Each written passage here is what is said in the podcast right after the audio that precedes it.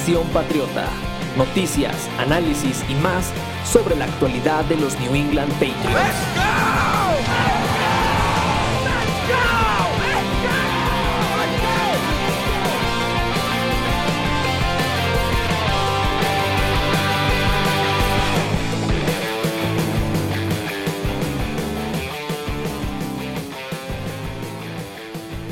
¿Qué tal amigos? Muy buenas tardes, noches, días, según como nos estén escuchando. Eh, sean bienvenidos al podcast de Nación Patriota. En esta ocasión, bueno, ahora sí vamos a mm, y hacer un recuento de lo que fue la victoria de esta semana, eh, el día de ayer de los New England Patriots, en este, una victoria más en contra de los Titanes de Tennessee, un marcador que eh, de alguna manera se ve abultado al fin, pero el partido pues, en sí quienes tuvimos la oportunidad de verlo no lo no lo mostró de tal, de, tal manera, hubo ciertos desaciertos, ciertos aciertos que vamos a tratar de discernir un poco y ampliar un poco más de los temas de la actualidad de los New England Patriots. Y para hacerlo me acompaña en esta ocasión el buen Edgar eh, y el buen John. Eh, ¿Cómo están, señores? Muy bien, Chava, muchas gracias por la invitación. Este, bienvenidos a todos al podcast de Nación Patriota. Y sí, vamos a desglosar un poquito lo que fue una victoria eh, contundente en el marcador, eh, con algunos detalles, este, un poco de nerviosismo antes de, en los primeros dos cuartos, pero bueno, al final se puede disfrutar de una victoria muy importante en esta racha de partidos difíciles para Nueva Inglaterra. ¿Qué tal amigos? Muy buenas noches, gracias por escucharnos. Pues sí, como bien lo menciona este el buen Edgar, eh, hay eh, detalles, pero eh, contundente al final el cierre de del trabajo que hizo este New Detalles, ese es el, yo creo que el punto muy, mucho, mucho más importante a resaltar. ¿Por qué lo digo? Pareciera que como aficionados de los eh, New England Patriots, por estar tan acostumbrados a que se juegue bien y se gane, y se gane de manera contundente, solemos digamos que mucha gente puede ver como algo quejumbroso la manera que tiene de observar la gente que está un poco más metida con el equipo o hasta la afición en general. Se gana, pero hubo estrechos importantes en el juego y sigue siendo un problema. Uno de ellos es el hecho de que el equipo se le corre mucho por el balón y vienen y te corren quien tú quieras, porque a pesar de que Dante Foreman es un corredor medianamente decente y tuvo una buena carrera colegial, pues no esperabas que te viniera a correr lo que, o sea, no, no en cuanto a cantidad, no en cuanto a calidad, pero sí gran yardaje por cada drive que tomara el balón, como lo hace, lo hiciera Derrick Henry, te corrieron más de 100 yardas y una anotación que fue literalmente una avenida y en otra que si no es por eh, CJ Jackson hubiera sido pues acercar mucho en el marcador. Eh, una de, ese es uno de los detalles importantes, pero John, ¿qué? Empecemos, empecemos por lo malo porque creo que es poquito, pero sí tiene unas aristas muy importantes. ¿Qué más viste que el equipo que le faltó en, esta victoria? ¿Qué, puede empañar un poquito de cierta manera la, victoria de los Patriots? Mm, principalmente mi, mi queja esta ocasión es el tema de la ineficiencia en zona roja. Eh, el equipo avanza bien, tanto por tierra como por aire, eh, sostiene muy bien los avances, más adelante vamos a detallar lo, correcto y ya estaremos hablando de, qué tal lo hicieron. Pero una vez que llegaban a zona roja, eh, se, atascaba el, el avance, tanto por tierra como por aire. Y pues eso es un problema por ya de más de dos semanas, por lo menos contra Atlanta fue exactamente parecida la, la fórmula y con Titans ocurre lo mismo. En ambos casos la defensa es la que eh, se lleva el partido o la que sostiene las ventajas para que no hubiera más daño, pero contra equipos más explosivos que quizás te hagan este más este más puntos, pues ahí ya no te va a alcanzar, ¿no? Entonces, sí es un detalle bastante importante que se tiene que mejorar y la otra es, eh, pues, la precisión de Mac Jones. O sea, está haciendo muy buenas las cosas. La verdad es que es un, un coreback bastante, bastante eh, que ejecuta muy bien, es muy práctico, muy eficiente, pero este, hay pases que sí se le fueron, uno con Hunter Henry que hubiera sido touchdown de manera este, casi inminente, y otros pases que fueron completos, pero que tuvieron mucha ayuda de sus receptores. Entonces, eh, Jones tiene que trabajar mucho en su precisión.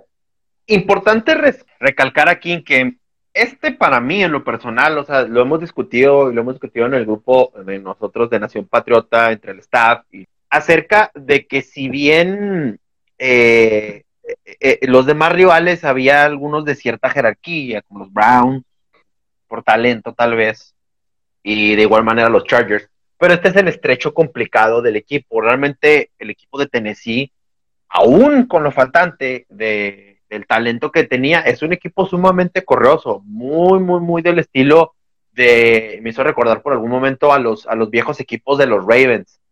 Esos equipos que no tenían miedo de ir a New England y de jugarle al tú por tú con mucho orgullo.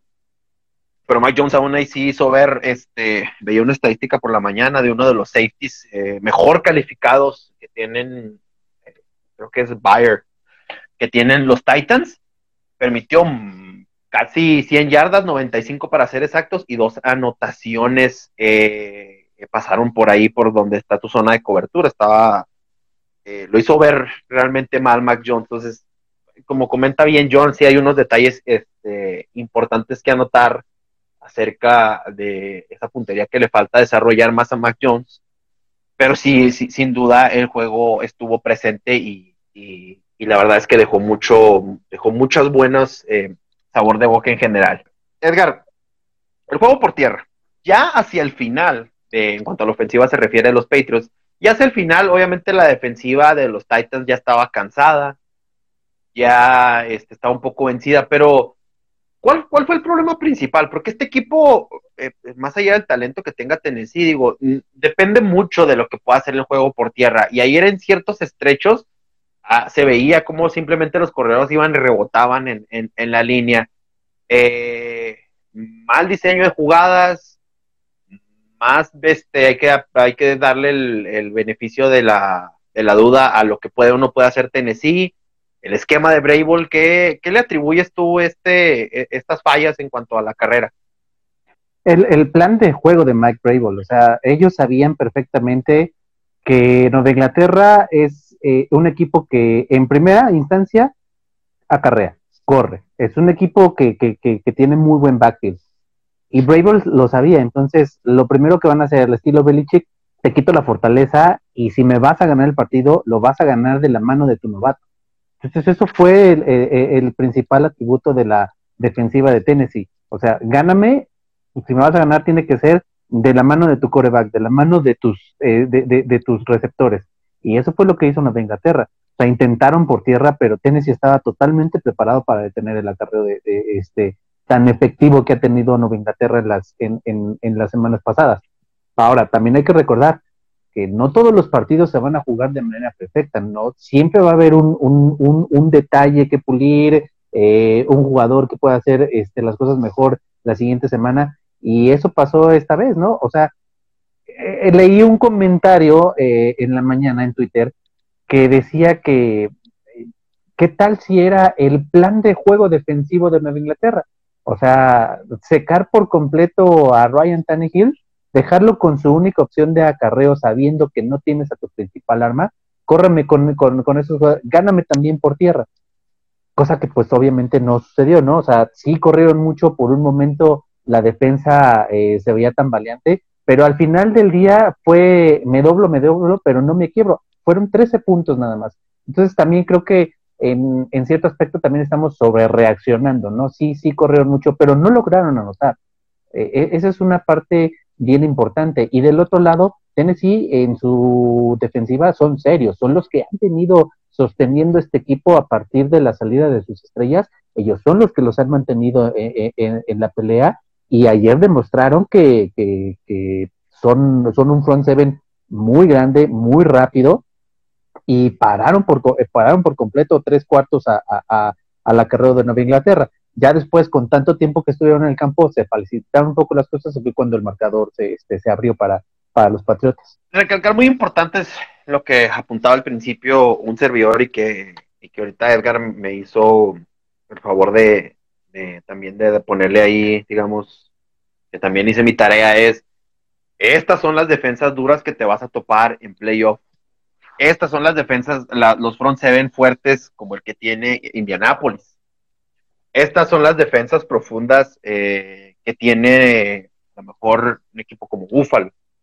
Estas son las defensivas que te van a complicar las cosas a la hora de que tengas un mariscal novato, que no se nos venga a olvidar realmente, a pesar de los grandes números que ha tenido Mac Jones, ayer un partido de más de 300 yardas, ya superó la marca anterior que tenía esta temporada, eh, dos pases de anotación, y a pesar de que se vio titubeante en algunos momentos, esas cuestiones con los safety siguen causándole eh, cierta molestia. Digo, esa captura que tiene donde baja el corner o el, el defensive back sobre de él, es algo que todavía les sigue faltando estar detectando ahora. Estos, estos eh, head coaches colmilludos como Brable, como el mismo Harbaugh en algún momento, a pesar de que los Ravens no estén viviendo el mejor de los momentos, eh, le van a aplicar ese tipo de cosas coaches con una mentalidad un poco más hacia lo defensivo. Otra cosa a, notar que yo eh, vi dentro del partido es, de alguna manera le está, le le toma tiempo sentirse cómodo en el campo a Mac Jones, pero cuando lo logra empieza a, anotar los pases, empieza a ganar confianza y se ve que Kendrick Bourne y que tanto Hunter Henry son las principales, la gente principalmente que está buscando. Myers también hace por ahí un atrapadón de, largo yardaje que, vino a sentar el juego, a pesar de que no se termina en una anotación, pero sí hay, hay manos seguras en el equipo. Pero, pero las manos más seguras, eh, John, son las del otro lado decía en un comentario que hacía Bill Belichick, si dejas la basura tirada por ahí, TJ Jackson la va a recoger. Ya es TJ Jackson, ya, ya es alguien que tiene, que tiene ya uno de perder unos tres ceros en el contrato. Es realmente ya un corner de los mejores de la, de la liga, lo que tiene en tus manos Bill Belichick. O todavía lo ves como que es parte de las circunstancias del partido o parte de lo que le permite o le regala el coreback rival.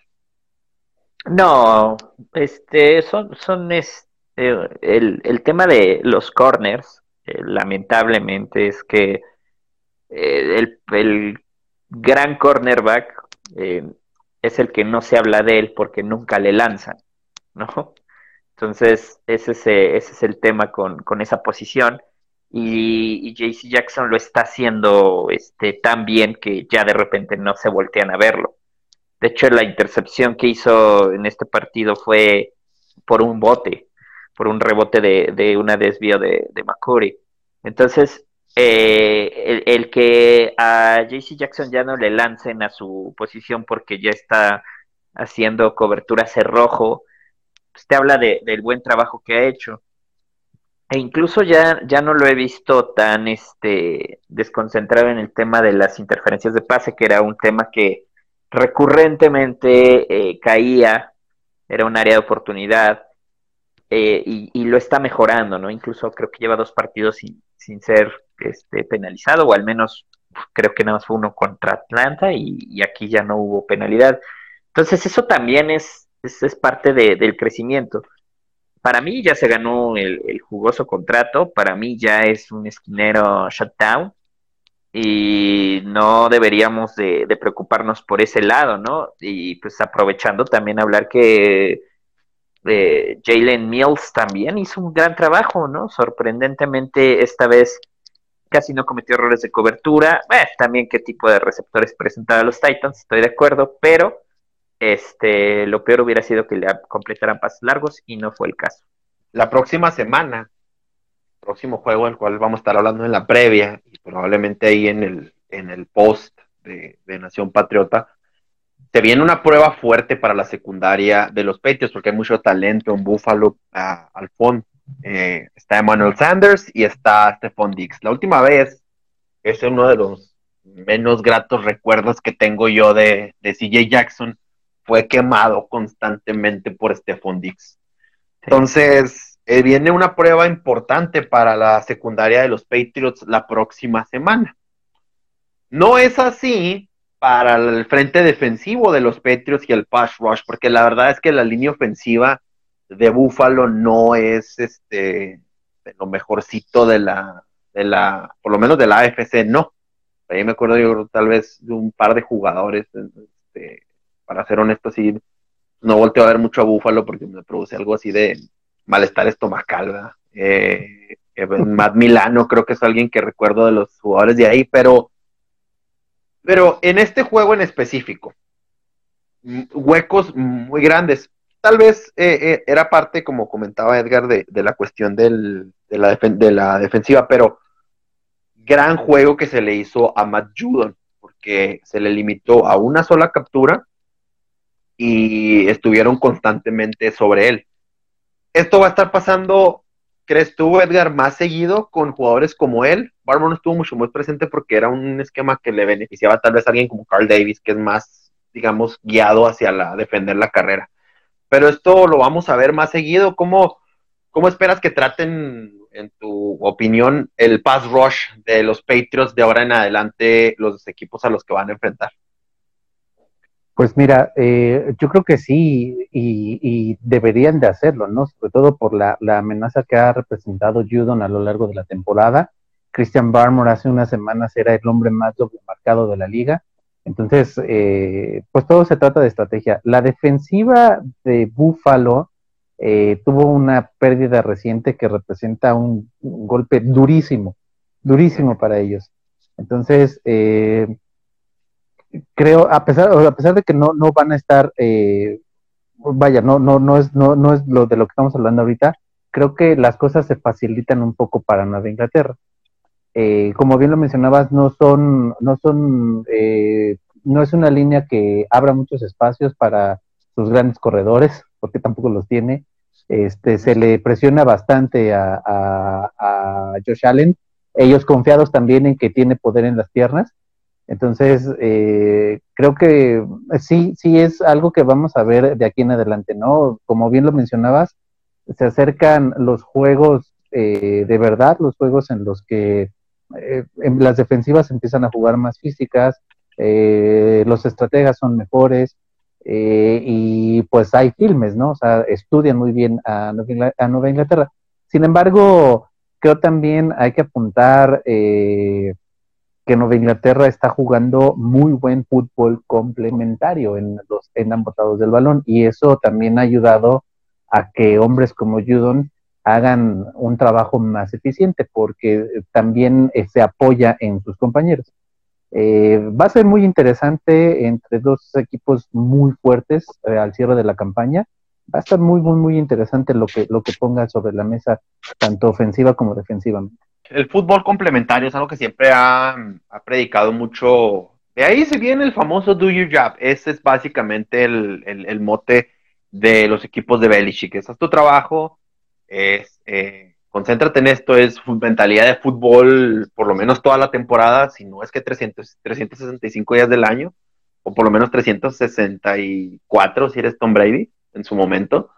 Eh, pero Mac Jones se ve que va por ese, e, ese mismo estilo. John, son. Es Búfalo la próxima semana, Monday Night Football, horario estelar, el juego, uno de los juegos grandes del fin de semana de, fútbol. Y luego es eh, otro horario estelar, sábado por la noche, en contra de los Indianapolis Colts, Indianapolis Colts en el Lucas Oil. Son dos equipos muy diferentes, pero esto viene a lo que habla de Mac Jones. ¿Cómo ¿cómo podemos calificar a Mac Jones a la hora de que va a tener semanas consecutivas en horario estelar, con las luces sobre él y contra defensivas, en el caso de Buffalo, profundas, que a pesar de que estén lastimadas, tienen todavía jugadores de muy buena manufactura y luego después un eh, frente defensivo con Darius Leonard, por nombrar algunos de los jugadores que tienen a la defensiva los Colts, y con una secundaria también eh, de buena manufactura y bien entrenada. ¿Qué, qué, hay que esperar de Mac Jones? ¿Es, está realmente probado él por el escenario en el que se encontraba con Alabama? ¿O este es el momento definitorio en el que vamos a decir, ok, este es el novato del año? Es, es una situación bastante compleja de, analizar porque, pues en el papel, pareciera que Mac Jones, eh, pues tiene toda la, eh, pues tiene los números para como carta de presentación para llegar a este escenario y decir, yo puedo con este paquete. Pero, como tú decías, hay que ver los matices de, del funcionamiento colectivo de los Patriots. Y esos matices es que Mac Jones solito no puede. Eh, eh, o sea, está en ese proceso, pero todavía tiene pases pues, bastante raros, ¿no? O sea, eh, hubo marchas ofensivas, creo que una era un pase este pues, al costado y lo, y lo aventó al suelo, se le zafó el balón. Y digo, me estoy poniendo muy este, exquisito cuando Baker Mayfield y Lamar Jackson en horario este, estelar hicieron un, peor trabajo, ¿no? Y ahí es donde dices, bueno, espérate, este, relájate mucho porque pues ve lo que le pasa a gente con experiencia, ¿no? Entonces estoy de acuerdo, pero ojo, pues, eh, pues sigue estando el error en Mac Jones. Entonces, creo que el cobijarlo muy bien es, la forma. Lo que sí yo le, yo le concedo a Mac Jones totalmente y que eso me ha sorprendido desde el día uno, es el temple con el que él eh, absorbe cualquier tipo de escenario bajo cualquier circunstancia. Ya sea bajo presión, ya sea con el marcador abajo, ya sea que él mismo haya cometido el error, ya sea que lo pongan a, este, a leer eh, triple este, ruta, ya sea que esté este, eh, ganando por muchos puntos. O sea, no importa el, escenario, el momento, el lugar, el, horario, el rival. Eh, Mac Jones sigue con el mismo temple y con la misma seguridad en el pocket. A mí eso me, genera mucha, mucho optimismo porque, pues sí, te puedo decir que no, no se va a achicar contra los Bills, no se va a achicar contra los Colts. Ya en la ejecución, vamos, o sea, el niño necesita tiempo. Y, ese tiempo a lo mejor no se lo compra este, su línea ofensiva contra los Colts. Entonces va a tener que salir forzosamente el ataque terrestre a cobijar a, Jones y, hacer un juego pesado, como tú dices, un juego sucio, un juego trompicado, donde sea muy, muy reñido, desea de ganar yarda por yarda y sacar, escaparse con victorias de pocos puntos. Eh, ese es el escenario que yo veo en estos futuros tres encuentros que se ven bastante complicados. Sí, como dices, es, no recuerdo a quién escuché esta frase, pero es, Mac Jones, es un cachorro con, con patas muy grandes. No mide a veces lo que, lo que puede hacer o la capacidad, o nosotros no, no, lo, no la medimos. Creo que es, se ve en los pases, como en el de Hunter Henry, en un par de pases que le lanzó en este juego, o sea, muy adelantados, midiendo otras cosas. Todavía le falta el desarrollo, digo, le exigimos mucho al, al cuate por, por, lo, por lo que lo precedía y por el programa en el que viene y por lo que hizo en el programa del que viene profesional. Entonces, eh, ese, es el, e, ese es el detalle para mí. Ahora bien, Edgar, el otro lado de la moneda. Creo que la defensa es lo que saca, es lo que más la gente, aparte de Mac Jones, más, más llena de cumplidos, más llena de, es lo que más llama la atención, es lo que más ocupa como las planas de los, de los canales deportivos eh, y de los eh, la gente que escribe acerca de la NFL, de, la, de, los Patriots. Ahora, van a enfrentar a dos corebacks sumamente diferentes. Carson Wentz, basándose en un juego terrestre con una línea ofensiva eh, de muy, muy, muy, muy buena manufactura, con un hombre como Jonathan Taylor apoyándolo y un par de receptores que hacen bien el trabajo. Y en otro lado tienes a un hombre que, que de cual tal vez podrías depender más en Cam Newton, digo, en Josh Allen. Eh, y, con un juego terrestre probablemente inexistente, pero con unos eh, receptores sumamente dinámicos, rápidos y habilidosos como Emmanuel Sanders, como Stephon Diggs, digo, repitiéndolo, y un Tyrant decente como Dawson Knox. ¿Qué, qué, y volviendo al escenario también del horario estelar, es, es, este el momento en el que, el, que le gusta a las defensas de Bill Belichick crecerse contra estos retos tan grandes? ¿O aquí es donde vamos a ver a lo mejor tal vez en qué lugar está la defensa de los Patriots? Híjole, es, es una situación un poco engañosa. porque si bien, como lo dices, es el escenario que le gusta a las defensivas de Bill Belichick, pero tampoco hay que olvidar que esta defensa tiene muchos nuevos, nuevas adquisiciones. Están jugando de manera muy ordenada, están jugando muy bien y han eh, sobrepasado cada reto eh, que se les ha presentado semana a semana. Semana a semana volvemos a escuchar el mismo tema, ¿no? Eh, hay que llevarnos la tranquila, hay que, es un rival de peligro, eh, como que siempre incluso nosotros mismos lo ponemos como underdog, que ahora mismo les gusta estar en esa posición, porque no, no esperas demasiado de ellos. Sin embargo, semana a semana entregan buenos juegos de alguna manera, a pesar de, de, los números del juego de este domingo, este, entregaron un muy buen juego y, y, se ganó en base a lo que hizo la defensiva creo que siendo serenos, eh, es, va a ser un juego difícil para Josh Allen. ¿Por qué? Porque la ofensiva depende, como lo, como lo comentábamos en el live, depende muchísimo de lo que haga. Si sale en un buen día, Buffalo tiene un buen día. Si sale en un mal día, Buffalo no sabe, pierde hasta con los Tejanos. Entonces, eh, hoy también Buffalo tiene un reto interesante, un reto importante, por las implicaciones que tiene para ellos, porque ellos eran los que se suponían que tenían que ganar esta división fácilmente. Los Patriotas ni siquiera los tenían en el segundo lugar de la división. Entonces hoy día se enfrentan a un, a un reto sumamente interesante para ellos y pues a ver de qué, así como se dice, de qué cuero salen más correas. Pero creo que también tenemos que ser mesurados con lo que, con lo que venga en los siguientes juegos. Creo que la defensiva va a seguir jugando de manera ordenada y siendo disciplinados con lo que le presenta la ofensiva, siguiendo un plan de juego. Bill Belichick conoce muy bien a los, a los Bills, sabe a lo que juegan. El año pasado, con lo poquito que se tenía, los dos partidos fueron muy cerrados. Entonces, hoy, hoy somos, hoy, hoy, hoy Nueva Inglaterra es un mejor equipo de ambos lados del balón. Es un juego más difícil para, para, para Buffalo. Defensivamente creo que eh, hay muchas posibilidades. Si bien los, los receptores de Búfalo son rápidos, la defensiva de Nueva Inglaterra también tiene con qué cubrirlos.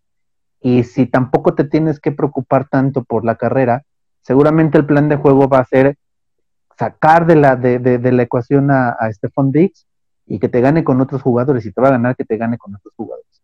Creo que ahí es donde está la clave para este partido. Es el estrecho y no el más, el más importante es el estrecho que te va a llevar a los playoffs.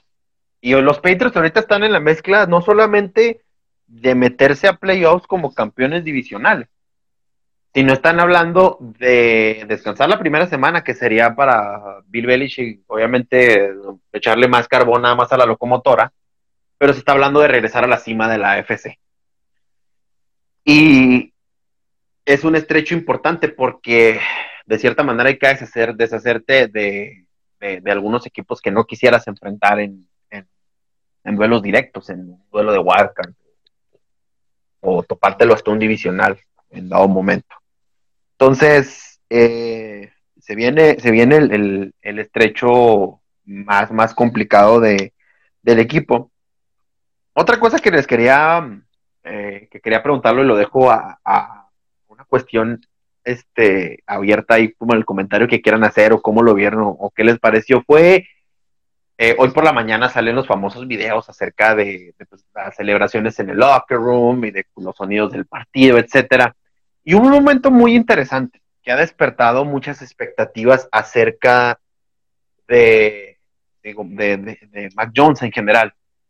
Eh, Drew visitando el, vestidor de, los Patriots, un tipo que, que, de cierta manera inició, digamos, el, eh, la, buena marcha del equipo, eh, que después heredó Tom Brady y yara, yara, yara, y ahora lo tiene Mac Jones. Pero me he estado viendo una línea de que cada vez más mariscales clásicos, salones de la fama, tipos como Favre, tipos como Kurt Warner en su canal que tiene él, analizan las cosas que hace Mac Jones. Otros en la televisión han hablado, otros en programas televisivos han hablado de él. Pero tanto, tanto para Edgar, eh, para John, ¿qué, qué gusta de Mac Jones para el coreback clásico? Del que, de, los que les, comento yo. ¿Qué es lo que, es lo que más les llama la atención? ¿Por qué cree que, a ellos, que a ellos les parece mucho mejor de lo que a lo mejor los, los, eh, los fanáticos de hoy en día, fanáticos de Mahomes, fanáticos de Lamar, fanáticos de Cam Newton, fanáticos de Josh Allen, que son que sean el mismo. Eh, cuál es la diferencia? Más allá del atleticismo, más allá de puedo brincar y correr, o sea, ¿qué, por qué el coreback clásico le gusta a Mac Jones? Bueno, sí. Si a mí me preguntas, es, son épocas, ¿no? Y a mí me parece que el, el Pocket Passer es un, es una vieja guardia, ¿no? Es este, ese romanticismo de antes las cosas eran mejores, porque se ganaba por el brazo y la esencia de la posición. Y este, los grandes corebacks han sido pocket passers, porque si te vas a la historia, pues Joe Montana, Tom Brady, eh, Dan Marino, este, Peyton Manning, por mencionarte algunos, eh, pues han sido este, los mejores y, así es como se han ganado grandes este, hazañas en el campo. Eh, que me venga a la memoria un coreback medianamente corredor que ganó un Super Bowl, Russell Wilson. De ahí me cuesta un poco de trabajo, bueno, ahorita Patrick Mahomes a lo mejor, pero eh, el tema es ese, ¿no? Yo, yo siento que es como ese romanticismo de, lo, de, la añoranza al pasado. Eh, pero seamos también conscientes, y, la verdad es que a, mi, a, mi, propia percepción, o sea, mi gusto, también han sido, eh, me gustan más los corebacks de bolsillo, si te soy honesto, excepto Michael Vick, que creo que es el único coreback corredor que a mí me encantaba cómo jugaba no tengo otra referencia donde yo diga, ah, me encanta cómo corre. Pero la otra cosa es que lamentablemente o afortunadamente, como lo quieras ver, cada vez es más difícil encontrar a un coreback de bolsillo netamente puro. La, el college está produciendo cada vez más corebacks corredores. La read option ya es este, el pan de cada día. Eh, ya los corebacks ni siquiera se molestan en leer tres rutas o leer defensivas, ellos leen este read options por, por cómo se posiciona el linebacker en la línea, no por cómo se desarrolla una jugada. Entonces, se está simplificando mucho ese tema y pues la NFL pues está teniendo que adaptar a esto. Lamentablemente o afortunadamente. Pero creo que los corebacks antiguos pues ven a este tipo de jugadores como una especie en peligro de extinción y por eso lo alaban tanto. Sí, me quitaste la palabra, es el romanticismo que se le tiene hoy día al, coreback que puede correr, ¿no? Eh, escuchaba también algunos análisis en ESPN que justamente criticaban a Jones por no tener esa movilidad, por no ser un Patrick Mahomes que lanza corriendo, o no ser un Kyler Murray, o no ser un Lamar Jackson. Sin embargo, la historia te lo dice una y otra vez, ¿no? los corebacks mm, que perduran y que ganan son los que lanzan, son los que pueden leer las defensivas, son los que tienen el temple en la bolsa de protección. Entonces, esos son los corebacks triunfadores. Como bien señala John, eh, puedes contar con los dedos de la mano en los últimos 10 años a un coreback que haya ganado eh, por, por labor propia este, un Super Bowl corriendo. ¿no? Eh, en su momento Cam Newton fue un fenómeno, pero no ganó el Super Bowl porque Denver sabía lo que tenía que hacer a la defensiva con un tipo que pasa mal el balón.